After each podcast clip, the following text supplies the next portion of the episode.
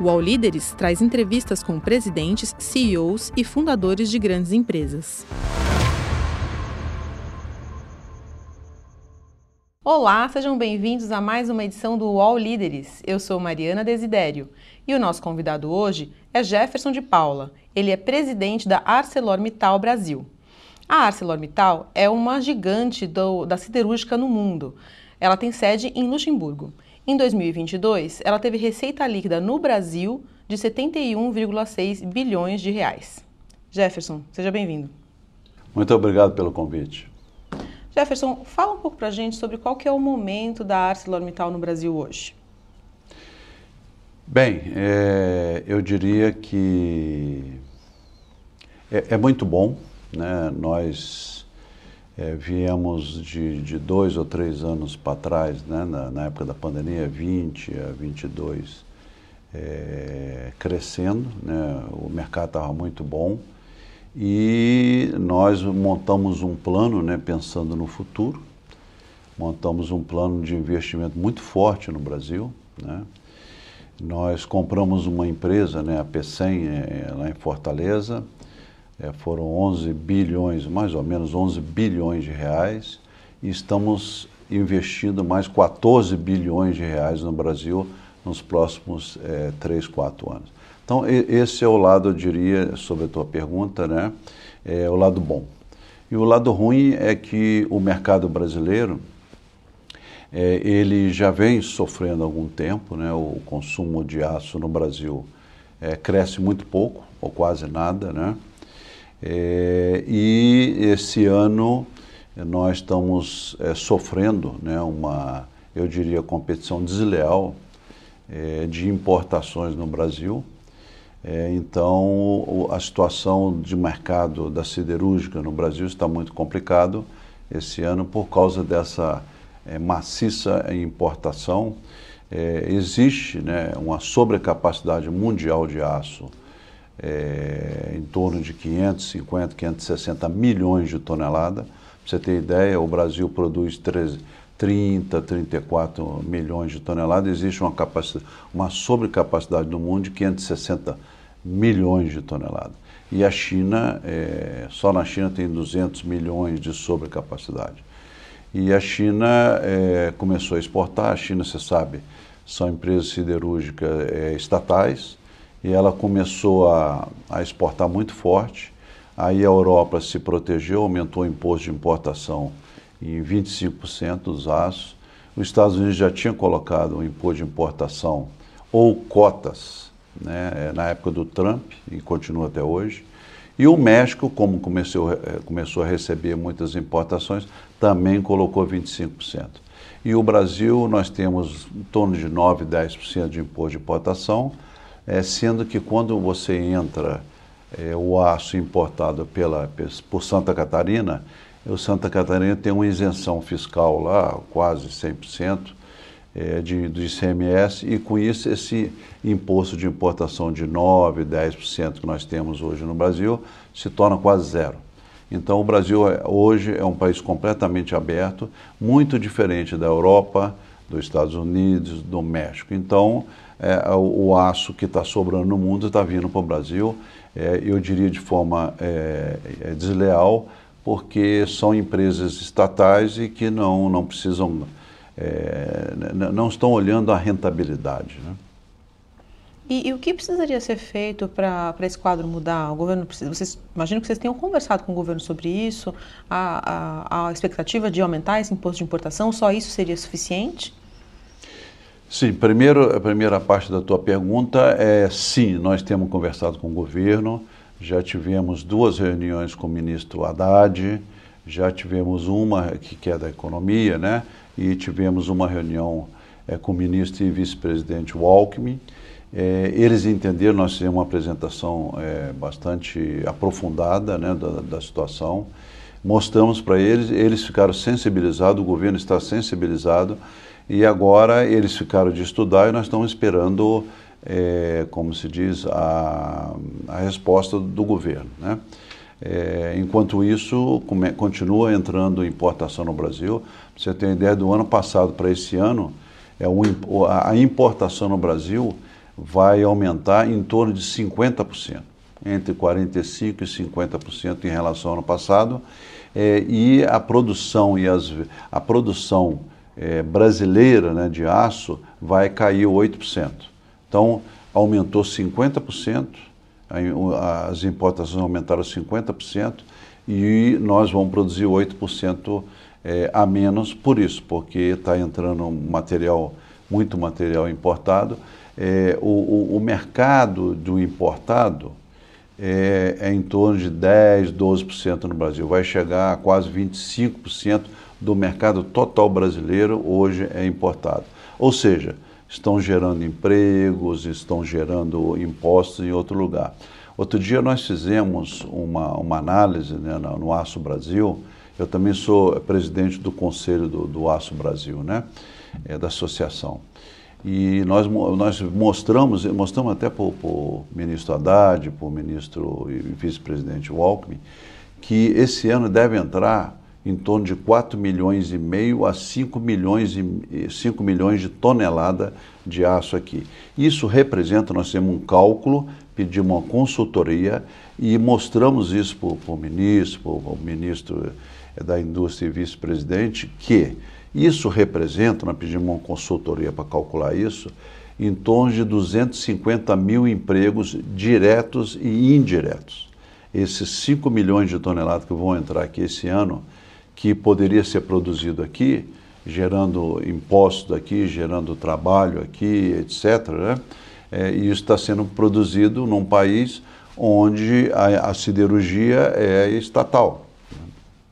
Então, esse aumento da, da importação para 2024 já vai significar 250 mil empregos a menos no Brasil, é isso? É, é, é, isso aí.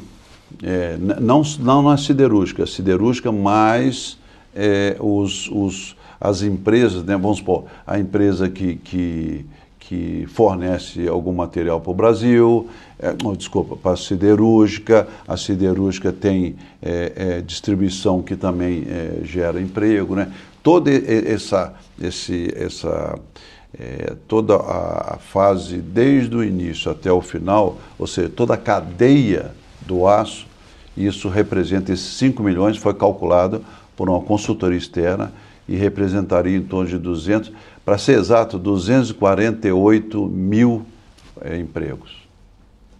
E o, o, que vocês solicitam ao governo é essa, taxa, essa taxação de 25% também?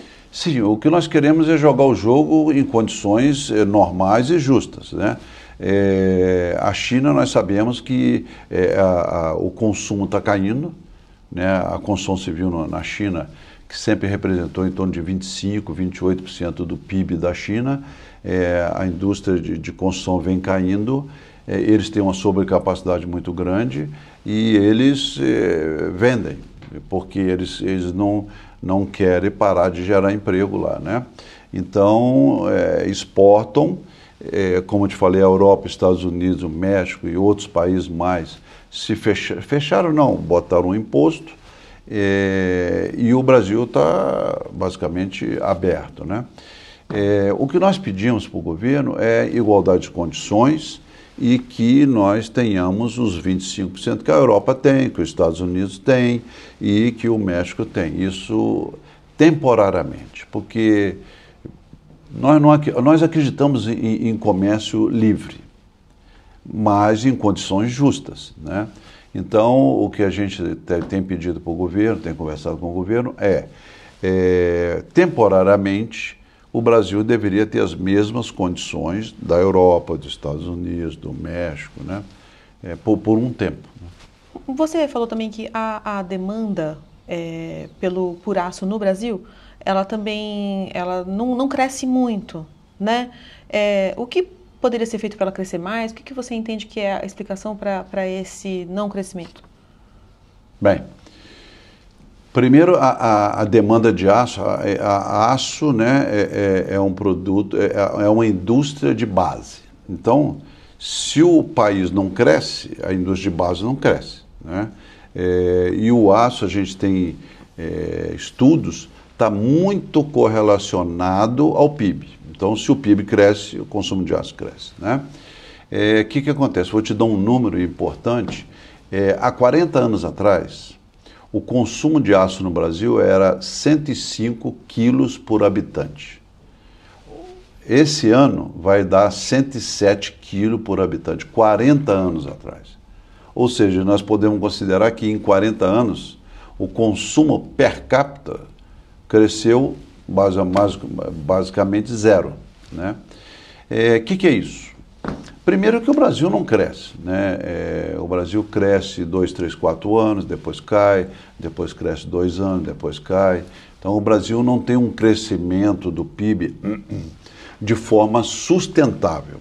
O Brasil não tem isso, né? a gente sabe disso. É, e eu vejo muito é, um ponto importantíssimo é que o Brasil cada vez men menos tem investido, o investimento no Brasil tem é, é, caído e, e, o patamar, o, o, nível de investimento do Brasil hoje é muito pouco. Você vê, saiu agora no, no terceiro trimestre desse ano, é, o investimento em relação ao PIB brasileiro deu 16,6%. Isso é muito baixo. É, Para países em desenvolvimento, o normal disso é em torno de 25% do PIB. O Brasil está investindo 16,6%. Então, é, investimento gera é, é, é, muito consumo de aço, grandes obras, né? vamos, vamos botar aí é, viadutos, é, metrô, rodovias, saneamento básico, que, que, é muito importante, portos, tudo isso gera um consumo muito forte. O Brasil vem investindo muito pouco ao longo do tempo. Né? E, e, esse é um ponto. O outro ponto é, eu diria assim, a capacidade é, de investimento do governo. Né? É, porque os investimentos que eu falei que são poucos, isso tem da iniciativa privada e do governo. Mas o governo, é, ao longo dos anos, né, o percentual de investimento sobre o PIB é, para obras públicas é realmente é muito baixo. Né? Então eu vejo que o crescimento do Brasil tem isso e tem é, o, o, o, pouco crescimento do PIB. Né? É, não, não, adianta, o Brasil tem uma, uma, desigualdade social muito grande, tem muita gente que não consome e a gente só vai resolver isso à medida que o Brasil cresça. Né? É, é eu acho que o, o, o Bolsa Família, essa coisa, essa ajuda social é importantíssima, mas a curto prazo mas o Brasil tem que crescer a médio prazo, senão nós não temos, nós não vamos gerar é, renda suficiente para uma grande parte do, do, do, brasileiro ter condições de fazer investimento, de comprar uma casa, comprar uma casa nova, comprar é, carro, tudo isso é, é, o que gera consumo de aço. Né? Por conta de todo esse quadro que você está explicando para a gente, né, da importação do, do aço chinês, é, a ArcelorMittal, é, no final de 2023, é, colocou uma parte dos seus funcionários em férias coletivas, né? É, há risco de demissões? Como que vocês estão encarando essa situação? Olha só, quem, quem comanda tudo isso, investimentos, emprego, quem comanda tudo isso é o mercado. Né? É, a ArcelorMittal não decide se se vai ter mais empregado ou menos empregado. Quem decide é o mercado. Se você tem mercado, você investe. Ah, o mercado está crescendo, nós temos que investir para aumentar a capacidade, desenvolver soluções, eh, aços de, de alta qualidade. Então, o mercado está crescendo, você está investindo. O mercado está crescendo, você está contratando mais pessoas, porque vai produzir mais, etc, etc. Então, eu vejo assim, é, aquilo que eu falei que no, em torno de 250 mil empregados, é, funcionários, nós, empregos, né, nós perdemos aqui é, no Brasil. Então, eu diria o seguinte, se não existe mercado, existe uma redução de investimento e, certamente, que vai haver é, reduções de, de, de trabalhadores, de emprego, etc., o que nós estamos fazendo, nós não queremos isso, e nós acreditamos que o governo está sensível e vai acabar tomando alguma medida temporária que nós estamos pedindo para é, proteger um pouco o Brasil um, por um tempo, como foi feito na Europa, nos Estados Unidos, etc. Né? Então, o que, que nós estamos fazendo? É, nós viemos produzindo e agora no final do ano, como não, não precisa, nós é, fizemos o seguinte: quem, quem, tinha hora extra, nós estamos compensando, é, nós estamos botando pessoas de férias, então nós estamos administrando. Agora, sobre a tua pergunta, para ser objetivo, é o seguinte: se continua isso, certamente que nós vamos reduzir os investimentos para o futuro no Brasil, certamente, porque não tem mercado. E o outro é que realmente nós vamos diminuir é, empregados na célula mental no Brasil, não tem jeito. E você falou sobre os investimentos, né? O, com a, a, aquisição que vocês fizeram, mais os investimentos previstos, é, seria um investimento da ordem de 25 bilhões de reais, né, no Brasil nos próximos anos. Hum. É, então, esse valor ele pode ser revisto por conta dessa situação? Primeiro, esses 25 bilhões é o maior investimento de uma siderúrgica no Brasil. Nós, a Celamital, nós somos líderes no Brasil, é, nós somos líderes na América Latina e somos líderes no mundo de aço. É, nós temos 42%, é, 42% da produção total do Brasil é a ArcelorMittal. Né? Então, é, sobre o, o, os investimentos né, que você perguntou, é, nós já postergamos um investimento importante numa, numa usina importante nossa, né, numa uma planta de produção. Nós íamos fazer um investimento de 4 bilhões de reais é, e, e, e, o startup né, ia começar, nós íamos fazer a obra e em 2024 nós íamos começar a operar. Nós já postergamos por dois anos. Então, esses 4 bilhões nós vamos fazer de mais, é, mais espaçadamente e vamos fazer é, o início de, desse novo investimento que vai dobrar a capacidade de, dessa planta industrial é, só em 2026. Então, já está começando o problema. A gente podia fazer muito mais rápido o investimento, mas nós estamos espaçando. Para você ter uma ideia, esse investimento, no pico, nós íamos ter de 5 a 8 mil é, empregos, e depois que a gente tivesse o, início da operação, nós íamos gerar mais mil empregos. Em qual usina que é essa? É, na cidade de Monlevade. É, é um, um, um, tema interessante porque eu fico pensando que você falou que existe um, um, um excesso de oferta de aço no mundo. É isso que eu estou entendendo, né? É, mas me parece um, um, problema de como que, é, como que é a solução assim mais definitiva disso, porque a oferta continua e tem até planos de ampliar a produção, como que, como que se resolve esse, esse, essa questão assim de forma mais perene? É, o mundo tem que crescer mais. A, a outra é o seguinte: existe muita siderúrgica, principalmente na China, que é, a, a, poluição é muito grande, são usinas velhas e etc. Então, existe um plano né, na China, em outros países, de você começar a a reduzir, até parar de produzir nessas siderúrgicas que, são mais poluidoras. Né? Mas no Brasil nós não temos esse, esse problema. As usinas, as empresas siderúrgicas no Brasil vêm investindo 12, nos últimos 10 anos, 12 bilhões de reais todo ano para modernizar as nossas, o parque industrial siderúrgico. Né?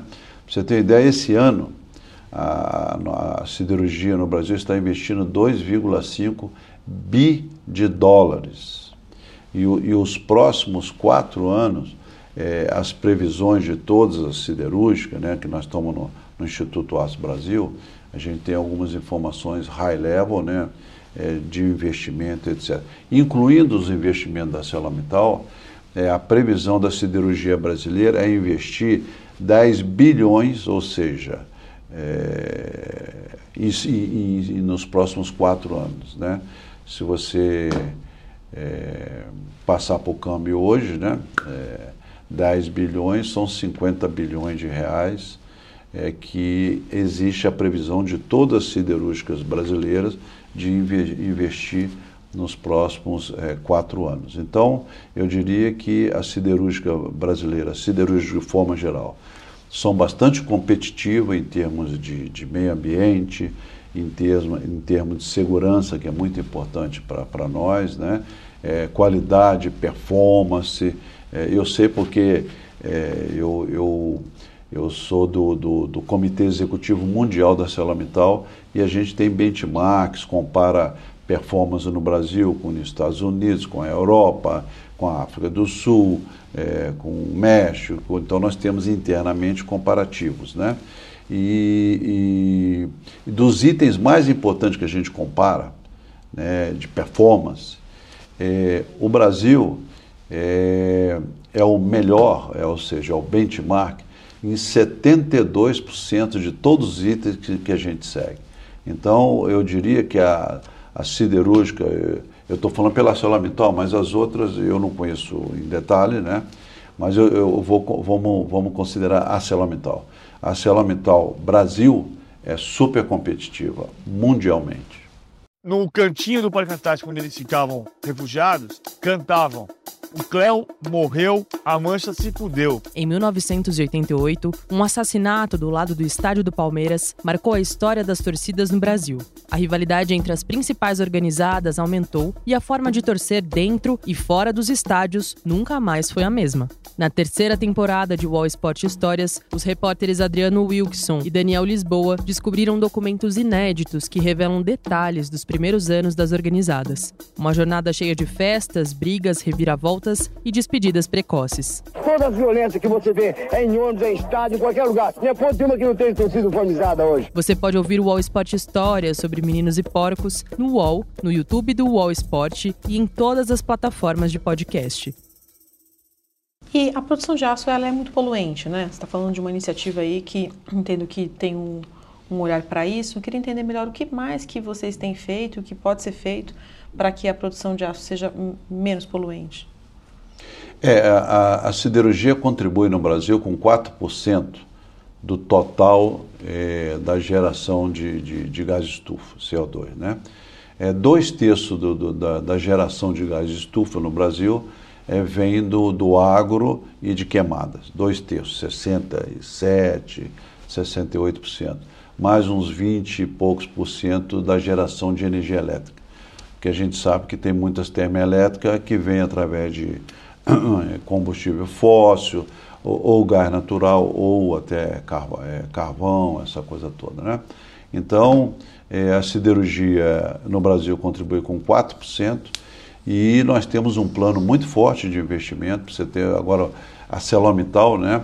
nós fomos a líder é, na siderurgia mundial, nós colocamos uma meta há quatro anos atrás de que nós íamos reduzir 25% de toda a emissão do grupo no mundo até 2030 e íamos zerar é, não, a emissão de carbono neutro. Né? Ou seja, você pode até emitir alguma coisa, mas você tem que compensar com outras coisas. Né?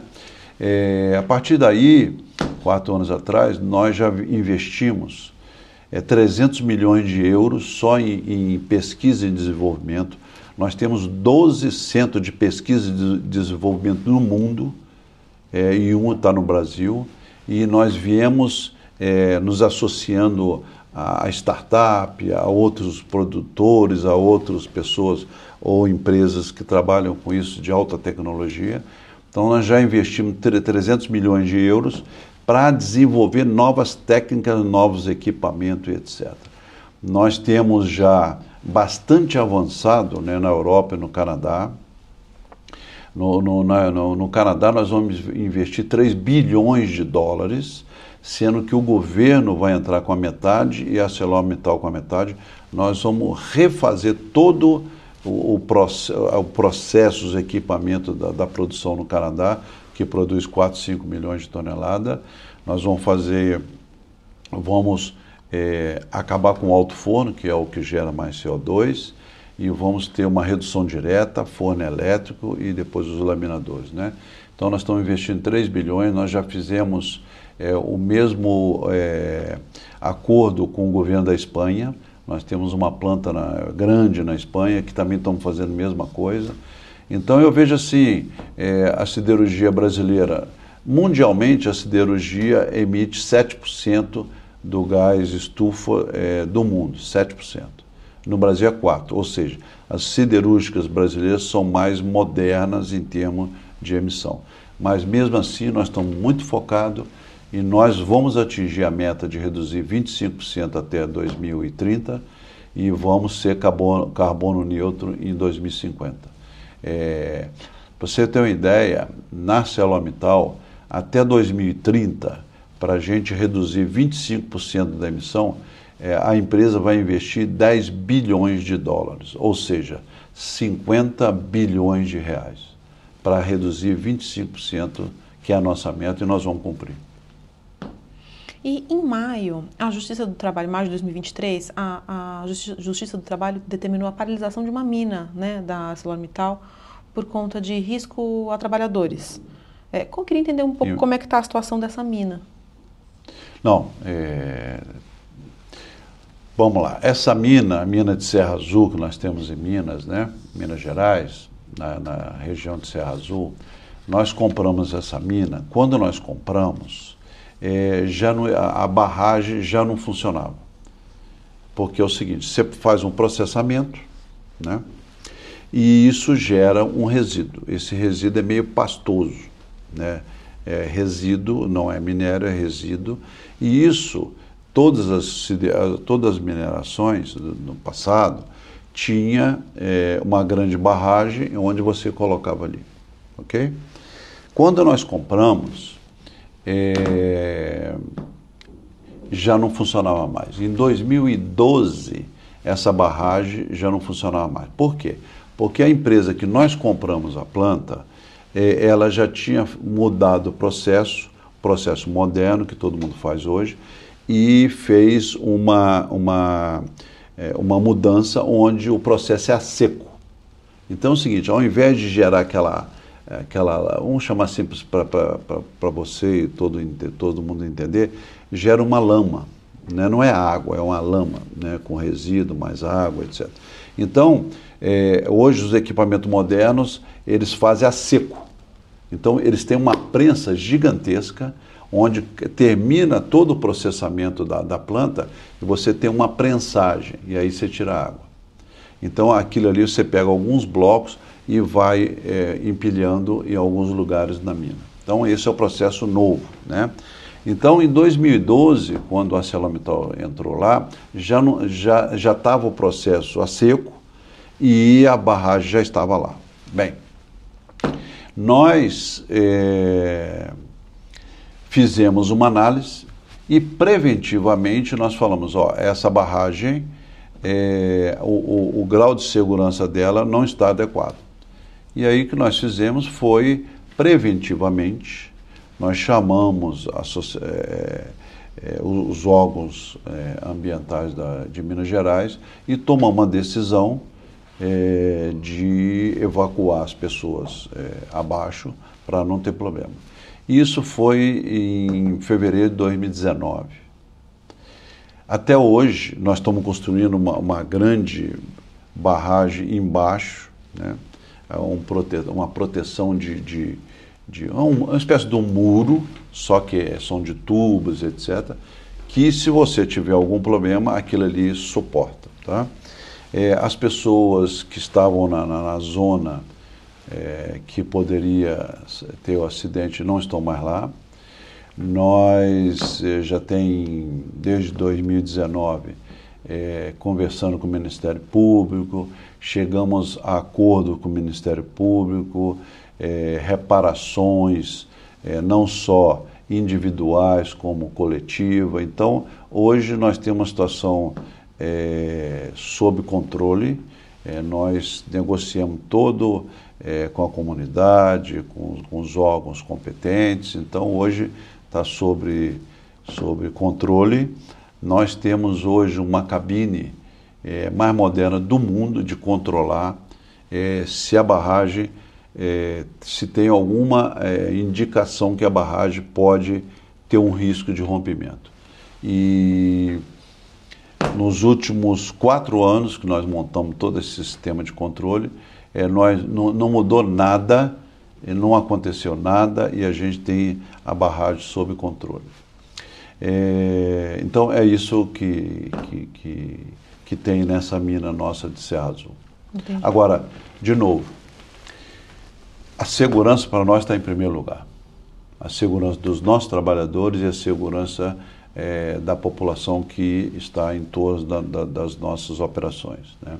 Então, nós tomamos uma atitude preventiva, é, nós vamos investir é, em reparações, em tudo, em torno de 2 bilhões de reais e não aconteceu nenhum acidente, foi tudo preventivamente, porque nós não abrimos mão é, da segurança. Segurança sempre na nossa empresa está em primeiro lugar.